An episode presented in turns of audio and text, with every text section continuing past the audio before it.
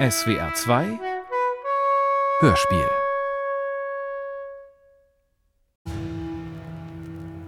Am Ende. Sie küsst ihn auf den Mund zum Abschied. So, Wie er immer geküsst werden wollte. Bei jedem Treffen, jedem Abschied. Richtig.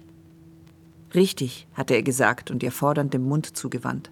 Obwohl sie einander doch lange schon nicht mehr richtig küssten. Er liegt schwer atmend in seinem Krankenbett. Ein letzter Kuss. Leo, ich gehe jetzt. Ein Kuss. Ein Kuss zum Abschied. Das wird der letzte Kuss gewesen sein. Sie beugt sich herunter. Er schaut sie an und schüttelt leicht den Kopf mit seinen Schläuchen in der Nase und dem Tropf an seinem Arm. Ihre Lippen auf seinen. Er schüttelt den Kopf und flüstert, nicht mehr. Nicht mehr. Nicht mehr? Doch. Immer. Und immer wieder. Nicht mehr. Es ist vorbei.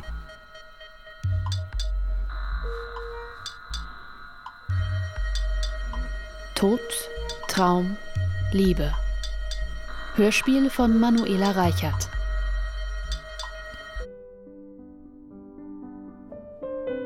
Der Traum ist ein Meister der Nacht. Schwarz. Weiß. Auf dem Ultraschall sind sie deutlich zu sehen. Zwillinge. In Farbe. Und mit Gebrüll. Ich springe aus dem Fenster. Ein Abwasch. Kein Schlaf mehr. Nie mehr. Kein Traum. Nirgendwo. Im Traum warst du gerade wieder da. Auferstanden. Auferstanden? Ja. Du warst nicht länger tot. Ich bin tot. Ich wurde verbrannt. Nein, wurdest du nicht. Du wurdest eingefroren, in Stickstoff aufbewahrt. Du konntest wieder aufwachen. Du hattest nur geschlafen. In deinem Traum. In meinem Traum. In Stickstoff schläft man nicht. Man liegt auf Eis. Kryonik. Das Einfrieren von Menschen oder von deren Gehirnen. Mit dem Ziel, den eingefrorenen Körper in irgendeiner fernen oder nahen Zukunft wieder zum Leben zu erwecken. Wer sich mittels Kryostase einfrieren lässt, hofft auf einen medizinischen Fortschritt gegen eine unheilbare Krankheit. Oder auch nur nicht alt zu werden. In der Zukunft hätte man die Krankheit heilen können. Man hätte dich heilen können! Asche! Das ist von mir übrig, nicht mehr! Alles andere ist traumverlorener Unsinn! Bisher kommt es bei der Kryokonservierung größerer Organe und Organismen allerdings immer noch zu unvorhersehbaren Schäden, die mit den heute zur Verfügung stehenden Mitteln nicht behoben werden können. Das jeweilige Frostschutzmittel zum Beispiel müsste genau auf die einzelnen Zelltypen abgestimmt sein. Das ist bislang überhaupt nicht praktikabel. Deswegen konzentriert man sich meist auf die bestmögliche Erhaltung des Gehirns. Die Schaltstelle soll bleiben. Man hofft später unvollkommen konserviertes Gewebe durch Tissue Engineering ersetzen zu können. Tissue Engineering. Das ist die Gewebekonstruktion bzw. Gewebezüchtung. Ziel ist die künstliche Herstellung biologischer Gewebe, um damit kranke Gewebe bei einem Patienten zu ersetzen oder zu regenerieren. Man könnte dich heilen! Später! Wann wäre denn dieses später? Zur Konservierung bedient sich die moderne Kryonik seit Beginn des 21. Jahrhunderts der Vitrifizierung, um die Bildung von Eiskristallen zu vermeiden. Eiskristalle führen ansonsten zu einer Vielzahl mikroskopischer Verletzungen, die, jedenfalls nach heutigem Kenntnisstand, irreversibel sind. Zur Lagerung wird der Organismus bzw. das Organ üblicherweise bei minus 196 Grad Celsius in flüssigem Stickstoff gekühlt. Die entscheidende Herausforderung stellt das Wiederauftauchen dar. Weil das Auftauen eines größeren Organismus mehrere Stunden in Anspruch nehmen kann. Das ist der Konflikt. Einerseits dürfen keine kritischen Temperaturen überschritten werden, die zum Beispiel die Denaturierung der im Gewebe enthaltenen Eiweiße zur Folge hat. Andererseits muss darauf geachtet werden, dass das Gewebe während des Auftauens nicht aufgrund einer Sauerstoffunterversorgung abstirbt. Für größere Organe und Organismen Ist dieses Problem bisher ungelöst? das Gehirn wird beim Einfrieren mit ziemlicher Sicherheit zerstört.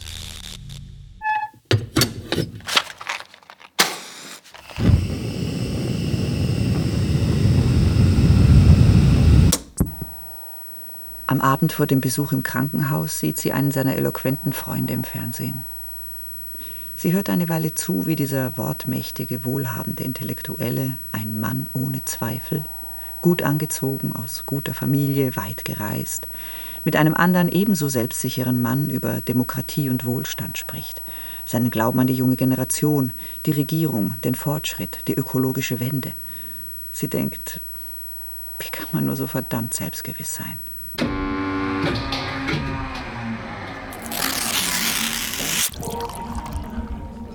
Wie kann man nur so verdammt selbstgewiss sein? Ein reicher, liberaler Schnösel ohne Selbstzweifel. Er ist nicht reich. Doch! Was redest du da für ein Schwachsinn? Voreingenommenen Unsinn aus vergangenen Zeiten. Links sein heißt arm sein? Friede den Hütten, Krieg den Palästen. Nein, das ist ein kluger, fortschrittlicher Mann. Das waren deine Parolen, nicht meine damals. Friede den Hütten, Krieg den Palästen. Ich sehe einen großspurigen Mann, der mir mit selbstgewisser Geste die Welt erklären will. Egal, deine Freunde, nicht meine. Feministisches Ressentiment. Könntest du aufhören, mir dazwischen zu reden? Dazwischen zu spuken? In meinem Kopf herumzuspuken? Der Traum ist ein großer Verführer. Bunt und vielversprechend.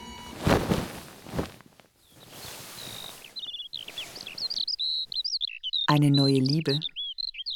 Ein neues Glück. Sex am Morgen. Und am Mittag. Vergangenheit. Körperbilder. Ein junger Mann. Keine Erektionsprobleme. Stopp. Warum? Die Zukunft liegt hinter ihr. Eine Woche vor seinem Tod besucht sie ihn. Du musst jetzt bald kommen, hat er seine Frau ihr geschrieben. Es geht jetzt so schnell. Er ist schwach und dünn, aber er erkennt sie. Er lächelt und staunt, als sie ins Zimmer tritt. Er freut sich, sie zu sehen. Er flüstert.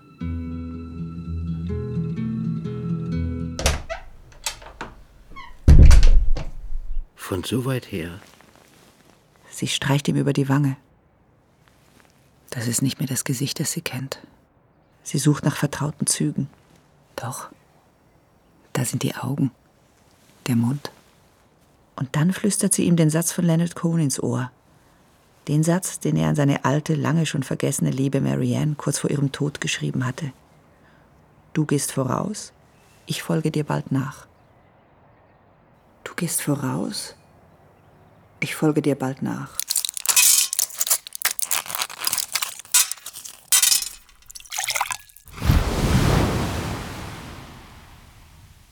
Marion, wir sind nun beide in dem Alter angekommen, da unsere Körper vergehen. Und ich denke, dass ich dir bald folgen werde.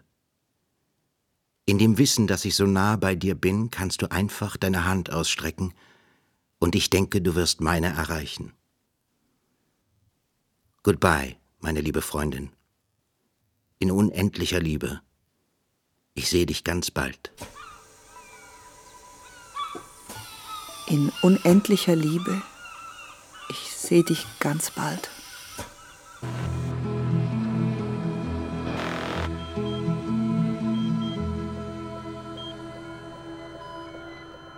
Eine Woche später ist er tot und sie bekommt Herzrasen und Rhythmusstörungen. Was passiert gerade? Schon wieder ein Traum?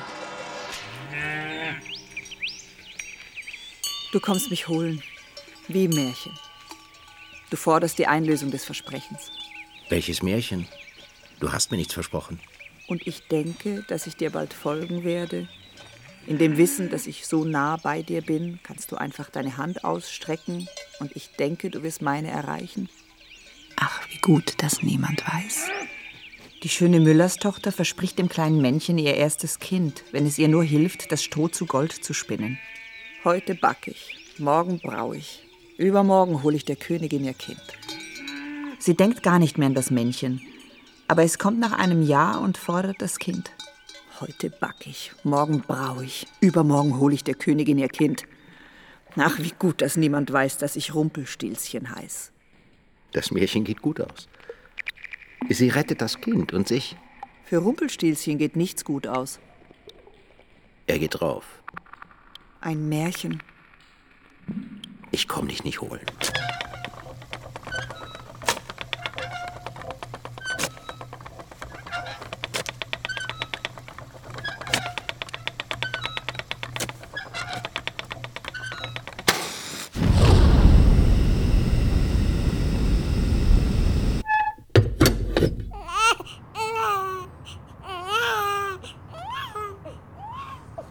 Im Traum liegt sie nach dem Krankenhausaufenthalt mit Mann und Kind im Bett. Es ist spät. Sie hätte gerne Sex, aber ihr Mann ist zu müde, liegt angezogen an ihrer Seite, vertraut und geliebt. Sie ist ganz ruhig. Dann klingelt das Telefon. Sie will hinlaufen, er hält sie fest. Um diese Zeit, lass es doch klingeln. Aber dann hört sie seine Stimme. Eine Nachricht, die er auf dem Anrufbeantworter hinterlässt. Sie rennt zum Telefon. Zu spät. Sie will zurückrufen, denkt, war das eine alte Ansage?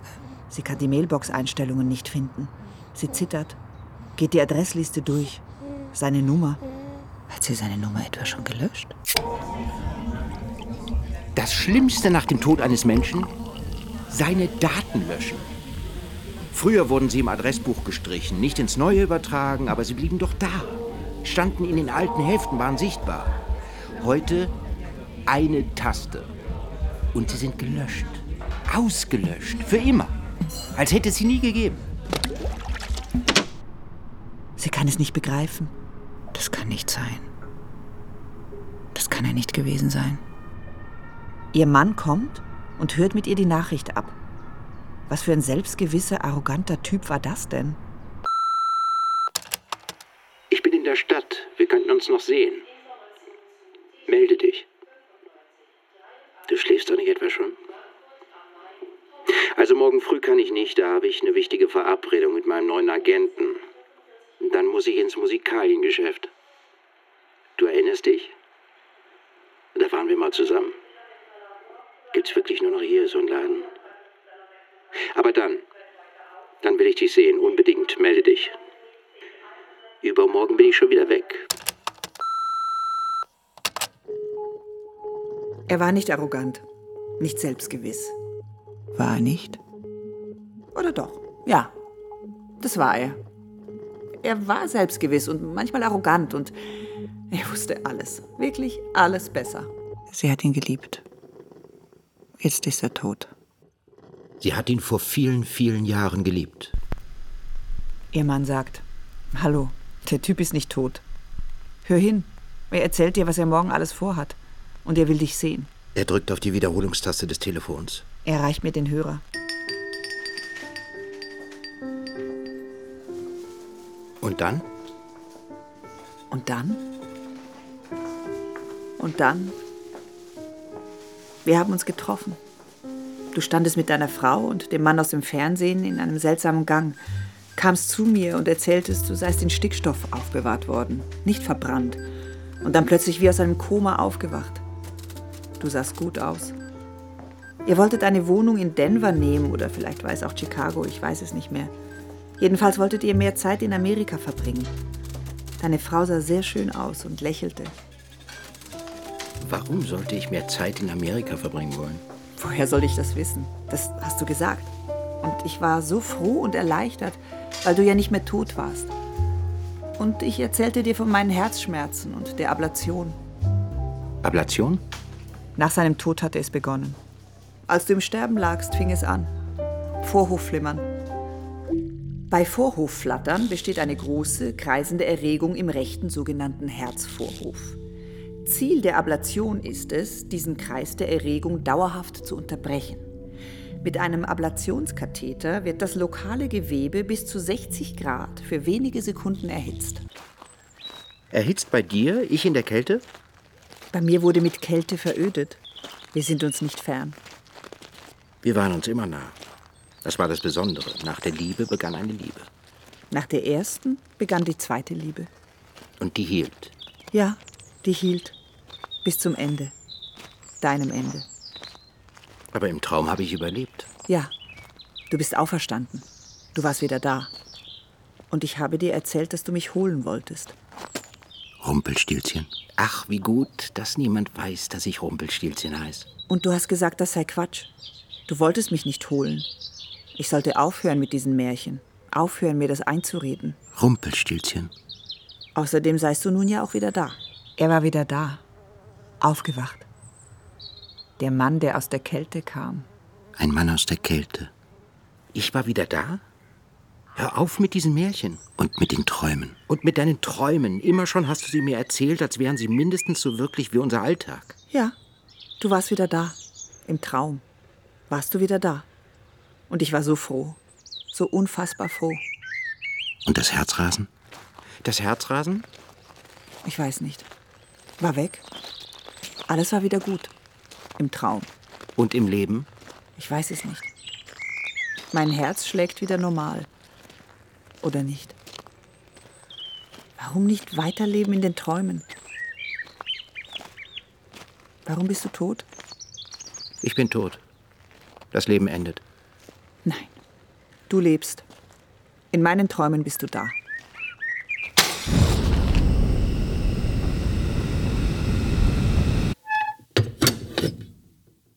Träume sind Schäume.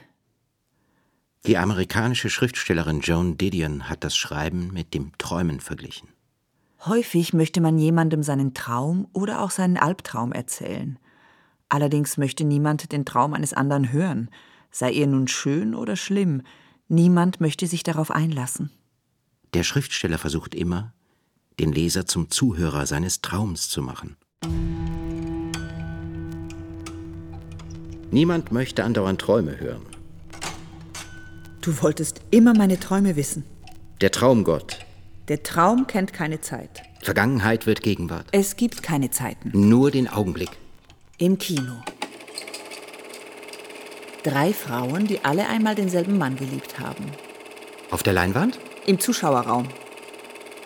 Er steht am Ausgang und jede geht an ihm vorbei und küsst ihn auf den Mund. Und keine will ihn wiederhaben. Without regret. Ohne Bedauern.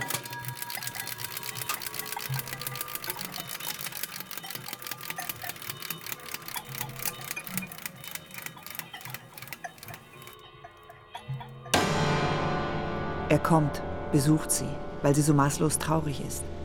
Sie hatte ihn angerufen. Er hörte es an ihrer Stimme. Ich komme rasch vorbei. Vor seinem Auftritt. Er muss pünktlich zur Probe. Ich habe nicht viel Zeit. Du kommst nachher zum Konzert? Wir sehen uns danach. Ich kann nicht. Ich bleibe hier im Sessel sitzen. Kannst du nicht noch einen Augenblick bleiben? Er kann nicht. Er muss gehen. Ich weiß, du musst gehen. Sie sitzt im Sessel und ist traurig. Sie stellt den Fernseher an. Schaut einem Mann zu, der mit Plänen und Skizzen vor einem Baugerüst steht. Irgendwas ist schiefgegangen. Sie versteht nicht, was das Problem ist, sieht in das verzweifelte Gesicht des Schauspielers. Und dann bist du plötzlich wieder da. Sie hatte die Tür nicht geöffnet. Es hatte nicht geklingelt. Ich kann durch die Wand gehen. Jedenfalls im Traum. Er konnte das Schloss mit seiner Kreditkarte öffnen. Sie hatte wie immer den Sicherheitsriegel vergessen. Du bist plötzlich wieder da. Stellst den Fernseher ab, schaust mich vorwurfsvoll an. Was tust du denn? Was soll ich schon tun? Sie hatte gewartet. Ich warte. Und hoffe. Die alte Marlene Dietrich. Allein und verlassen in ihrer Pariser Wohnung. Sie telefoniert nur noch, will niemanden mehr sehen, sich nicht sehen lassen. Sie sagt, zu wissen, dass ich die Stimme geliebter Freunde nicht mehr hören kann, nie mehr hören kann, das ist so unendlich schmerzlich. Das kann man nicht verstehen. Zurück auf Anfang. Der Anfang ist immer schön. Sie sitzt in seinem Seminar und kann den Blick nicht von ihm lassen. Er trägt einen burgunderroten Samtanzug. Sie denkt an Tschitschikow und seinen letzten Tuchkauf. Pulverdampf von Navarino mit Flammenschein. Sie vergisst Gogols Helden, weil dieser junge Dozent jetzt ihr neuer Held wird. Sie lauscht seinen unverständlichen Erläuterungen und Interpretationen. Der Glanz auf dem Stoff strahlt in sein Gesicht.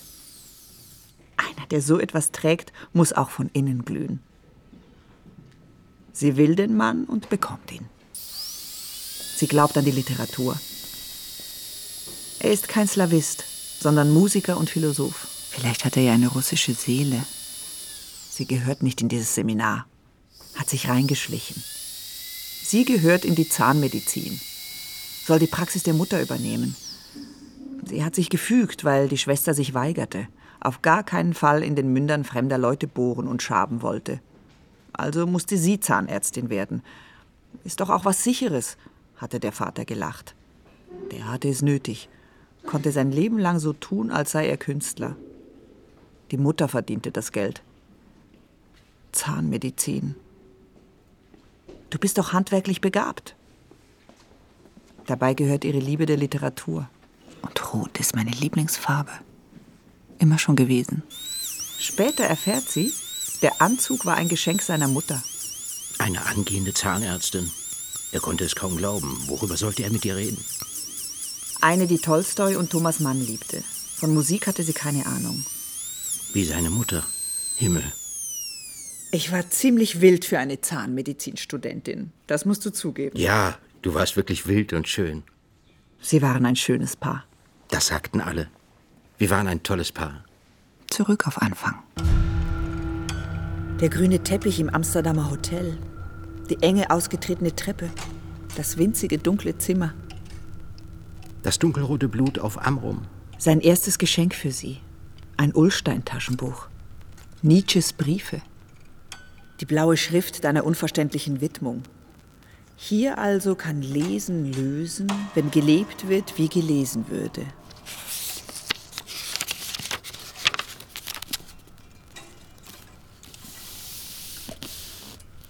Ich erinnere mich nicht. Hier also kann Lesen lösen, wenn gelebt wird, wie gelesen würde.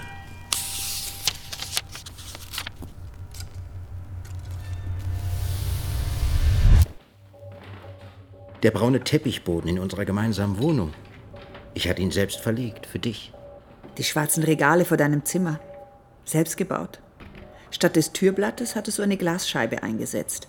Der Raum wurde größer, die Bücher rückten näher und die Schallplatten. Das blaue Meer. Der weiße Strand von Karpathos. Der graue Himmel über Sardinien. Eine Regennacht im Zelt. Ein selbstgerupftes Huhn. Die rote Lederjacke. Und die schwarze. Das braune Satanlaken. Die grauen Wolken, unter denen sie vor dem Kino auf ihn wartete. Er kam immer zu spät. Die grün-gelben Blätter im Spätherbst. Das Drama wurde auf einem Gang um den See besprochen. Das wird dir noch leid tun! Später tat es ihm leid. Ihre Tränen und seine. Meine Tränen. Deine. Und meine. Du bist nicht nach Hause gekommen! Wir hatten die halbe Nacht im Tonstudio verbracht. Du bist nicht nach Hause gekommen. Sie hatten eine Übereinkunft. Was immer passiert, wer immer einem anderen begegnete, sie würden die Nacht nicht fortbleiben. Das war deine Regel, nicht meine. Du bist nicht nach Hause gekommen. Ich dachte, ich sterbe. Ihre Tränen. Und seine. Die weißen Tischtücher auf deiner Hochzeit. Endlich gibt es die Frau, auf die du ein Leben lang gewartet hast, mit der du vierhändig Klavier spielen kannst. Ein großes Glück. Und deine Lieben? Deine Kinder? Meine Kinder? Alles geschehen und vergangen. Wir haben uns nicht verloren. Das war ein Glück. Das es nur selten gibt. Er, zweimal verheiratet, einmal geschieden, drei Kinder. Sie, getrennt und verliebt, ungewollt schwanger.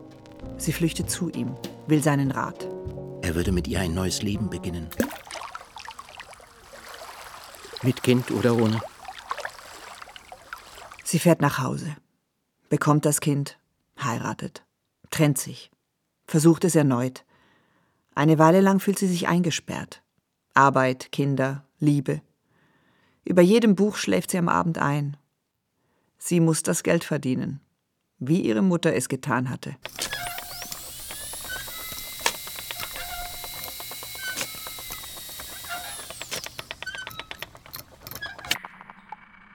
Es war einmal ein Müller, der war sehr arm.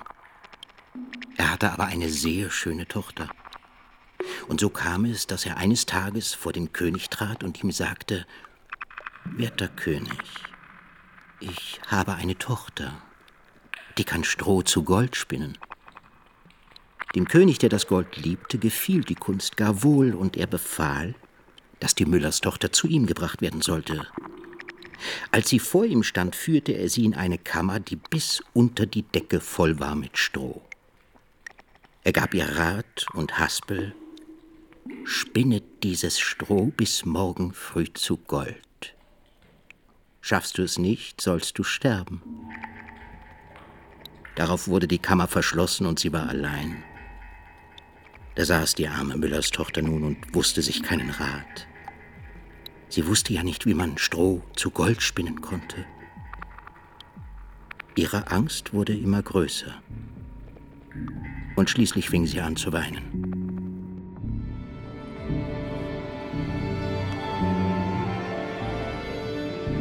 Er ist erfolgreich. Viele Konzerte, viele Preise. Der teure Flügel, von dem er als Junge geträumt hatte, kein Problem. Er hat wenig Zeit für die Frau, die Kinder. Beim zweiten Mal versuchte er nicht die gleichen Fehler erneut zu machen. Er wird ein später Vater. Sie ist es vor allem, die den Kontakt hält. Sie schreibt Nachrichten, ruft an.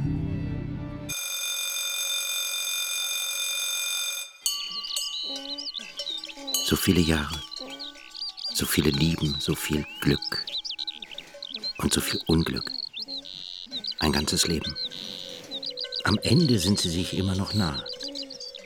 Sie können immer noch über den kürzesten Weg von der Bushaltestelle nach Hause streiten, wie sie das vor Jahren getan haben. Sie telefonieren nicht häufig, aber regelmäßig.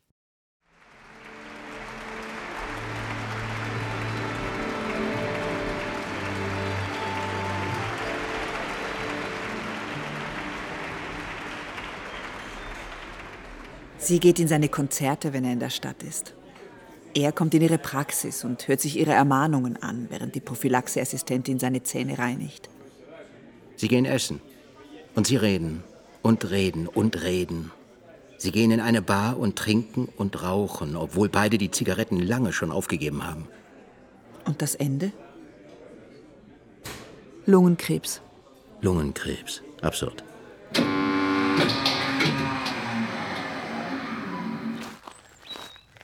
Lungenkrebs. 20 Jahre ohne Zigaretten, dann das. Ich hätte getrost weiterrauchen können. Ein Albtraum. Dagegen hilft ein Traum. Träume helfen immer. Albträume? Wunschträume. Heute Nacht. Ich habe dich gesehen. Wir haben uns getroffen. Endlich haben wir uns wieder einmal getroffen. Endlich. Endlich, habe ich gedacht. Es war wie immer. Nah und vertraut. Wir liefen herum, es war schon spät. Du warst auf deinem Elektrofahrrad gekommen. Wir fanden kein Restaurant, das noch geöffnet hatte, das uns noch etwas zu essen machen wollte. Ich war froh an deiner Seite, heiter. Wir erzählten uns unser Leben, die erwachsenen Kinder, deine Frau, mein Mann, Familie, Arbeit, dein abgesagtes Konzert. Warum haben wir uns so lange nicht gesehen? Du warst nie da, wenn ich in der Stadt war. Ich verstehe es einfach nicht. Warum haben wir uns nur so lange nicht gesehen?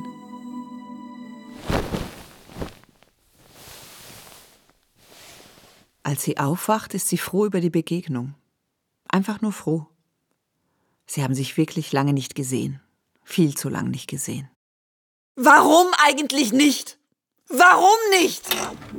Erst dann fällt ihr die Antwort ein. Weil er gestorben ist.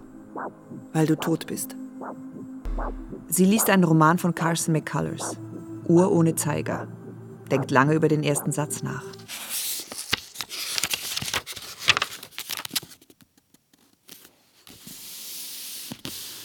Der Tod bleibt sich immer gleich.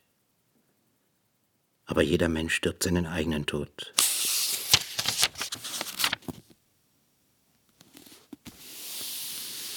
Der Tod bleibt sich immer gleich, aber jeder Mensch stirbt seinen eigenen Tod.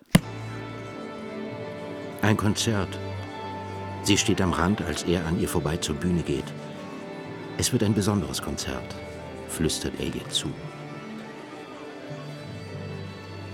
Er wird nackt am Klavier sitzen, sich gleich vor dem Publikum ausziehen. Warum? Warum? Warum, warum? Nackt am Klavier, Mensch. Der Wahnsinn. Komm mit. Kannst meine Background-Sängerin sein. Er zieht an ihrem Arm, will sie mitreißen. Auf gar keinen Fall. Ich ziehe mich nicht aus. Sie zieht sich doch nicht auf der Bühne aus. Er ist verrückt geworden. Aber er zieht sich aus und er spielt, wie sagt man in einem solchen Fall, göttlich. Er spielte göttlich. Und das Publikum vergaß, dass er nackt am Klavier saß. Nur sie nicht. Sie erinnert sich an Augenblicke der Nacktheit, seiner und ihrer.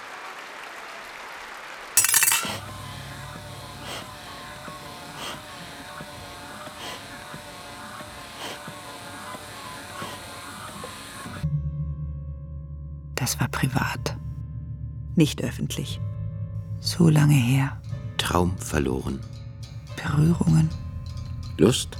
eine Hand auf ihrem Bauch. Nur auf dem Bauch? Nein. Sex? Vor 20 Jahren hat sie ihn das letzte Mal gesehen. Jetzt liegt sie mit ihm im Bett. Aufregend. Wunderbare Gefühle am Morgen.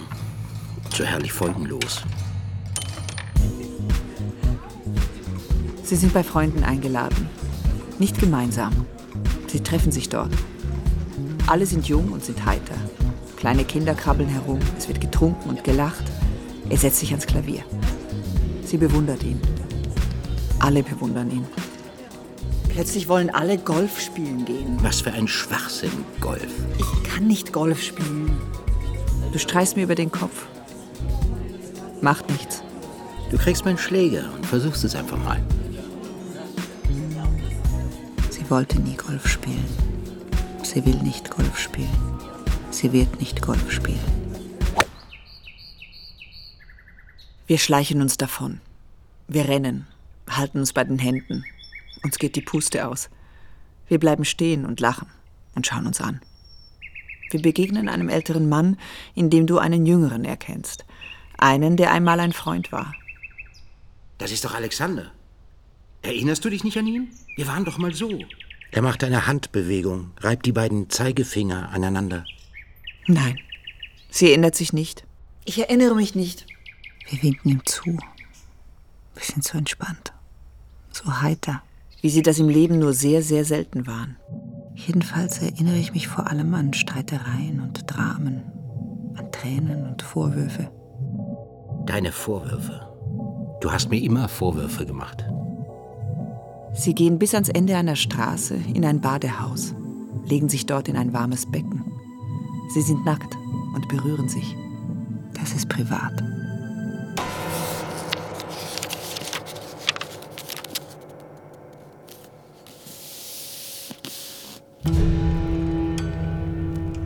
Als Xerxes vor seinem Zuge gegen Griechenland von diesem seinem Entschluss durch guten Rat abgelenkt, durch Träume aber immer wieder dazu angefeuert wurde, sagte schon der alte Traumdeuter der Perser Artabanos treffend zu ihm, dass die Traumbilder meist das enthielten, was der Mensch schon im Wachen denke.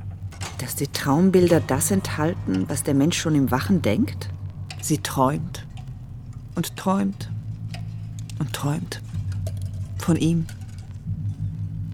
Er hilft ihr, das Auto wiederzufinden, das sie am Abend vorher in Eile irgendwo geparkt hatte und nun nicht wiederfindet.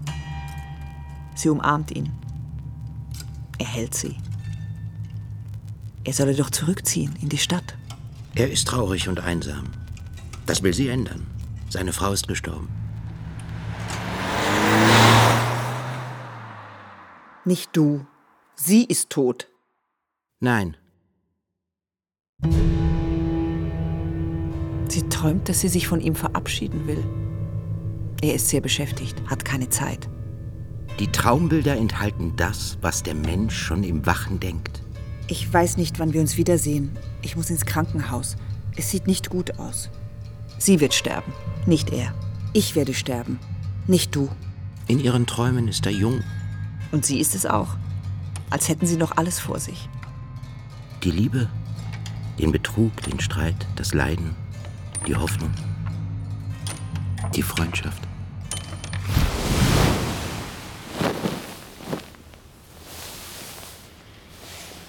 Träume als Wunscherfüllungen. Die unterdrückten Wünsche und Triebe aus dem Unbewussten drängen während des Schlafes ins Bewusstsein. werden aber von einer zensierenden psychischen Kraft oft so entstellt, dass die Träume abstrakt und seltsam sind. Abstrakte Träume. Meine Träume sind konkret. Erinnerst du dich an unsere Lektüre? Freuds Traumdeutung. Deine Lektüre. Das war mal deine Bibel. Das naive Urteil des Erwachten nimmt an, dass der Traum, wenn er schon nicht aus einer anderen Welt stammt, doch den Schläfer in eine andere Welt entrückt hatte. Der Traum ist Wunscherfüllung. Ihre Wünsche gehen nicht mehr in Erfüllung. Der Traum hat den Schläfer in eine andere Welt entrückt. Die Nacht bleibt mir, bleibt uns. Sie bleibt vielleicht. In eine andere Welt. Auf einem Fest. Viele Leute sind da. Jemand ruft, schau, da ist Leo. Das kann nicht sein. Er kann nicht da sein. Dann sieht sie das Bild an der Wand. Ein großformatiges Foto. Er sitzt am Klavier. Sie weint. Sie fühlt sich entsetzlich einsam. Aber dann, mitten im Raum, mitten unter all den Menschen, stehst du neben mir. Du lächelst mich an. Wie konnte ich nur glauben, dass du tot, dass du weg bist? Wie konntest du nur glauben, dass ich dich verlassen habe? Fast dein ganzes Leben haben sie geteilt, waren sich nah in der Ferne. Du stehst da und umarmst mich. Und plötzlich, plötzlich gibt es dich zweimal. Einmal steht da der Junge und einmal der alte Leo. Er lächelt sie an. Wie nur er lächeln konnte. Ich musste lachen. Du warst in zweifacher Ausführung bei mir. Jung und alt. Ich warte auf dich. Für immer. Als junger und alter Mann. Ich gehe nur schon ein Stück voraus. Goodbye, meine liebe Freundin, in unendlicher Liebe. Ich sehe dich ganz bald. Beide lachen, als könnte der Tod ihnen nichts anhaben. Heute backe ich, morgen brau ich, übermorgen hole ich der Königin ihr Kind. Ach, wie gut, dass niemand weiß, dass ich Rumpelstilzchen heiß. Trotzdem, ich wünschte mir, du wärest nicht tot. Sie verkauft das Klavier, auf dem er zuletzt gespielt hatte. Auf meinem Geburtstagsfest. Ich sehe dich spielen. Ich habe das Klavier verkauft. Es hört aber nicht auf. Albträume. Der dunkle Flur. Immer ist es der lange, dunkle Flur. Wo ist der Lichtschalter? Jemand hat die Sicherung rausgedreht. Schritte. Die näher kommen. Fremder Atem in der Dunkelheit. Keine Tür, keine drinnen. Der Griff an die Kehle. Schreien. Hilfe. Ein tonloser Schrei. Der in der Kehle stecken bleibt stumm bleibt. Schweißnasses Erwachen. Begegnung heute Nacht. Du sahst strahlend aus, jung. Ich habe mich so gefreut, dich zu sehen. Ich umarmte dich. Aber du sagtest. Ich habe noch eine Woche. Nicht mehr. Er sagt Lungenkrebs. Da kann man nichts mehr machen. Und sie sagt, das kann nicht sein. Das kann nicht sein. Du siehst so gut aus. So gesund. Sie küsst ihn auf den Mund. Wie früher. Aber du schiebst mich sanft weg und sagst. Du musst dich nicht wieder in mich verlieben, nur weil ich sterbe. Sie will ihn auf den Mund küssen. Nicht mehr? Nie mehr. Das kann nicht sein. Es hört nicht auf. Ich wünschte, ich kennte das Wort, das dich wieder zum Leben erweckte, dich vor dem Übel beschützte. Das hat dir der Teufel gesagt. Das hat dir der Teufel gesagt, schrie das Rumpelstilzchen und stieß vor Zorn mit dem rechten Fuß so tief in die Erde, dass es bis an den Leib hineinfuhr. Dann packte es in seiner Wut den linken Fuß mit beiden Händen und riss sich selbst mittendurch. Und damit ist das Märchen aus.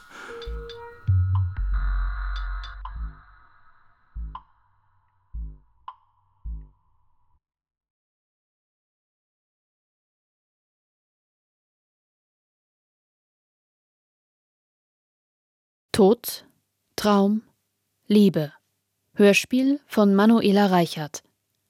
Es sprachen er, Sebastian Blomberg, sie, Ursina Lardi. Ton und Technik Andreas Völzing und Andrea Gress. Regieassistenz Konstanze Renner und Conny Walter. Hospitanz Andreas Reinhardt. Besetzung Nana Rademacher. Regie Ulrich Lampen. Produktion Südwestrundfunk 2023. Redaktion und Dramaturgie Manfred Hess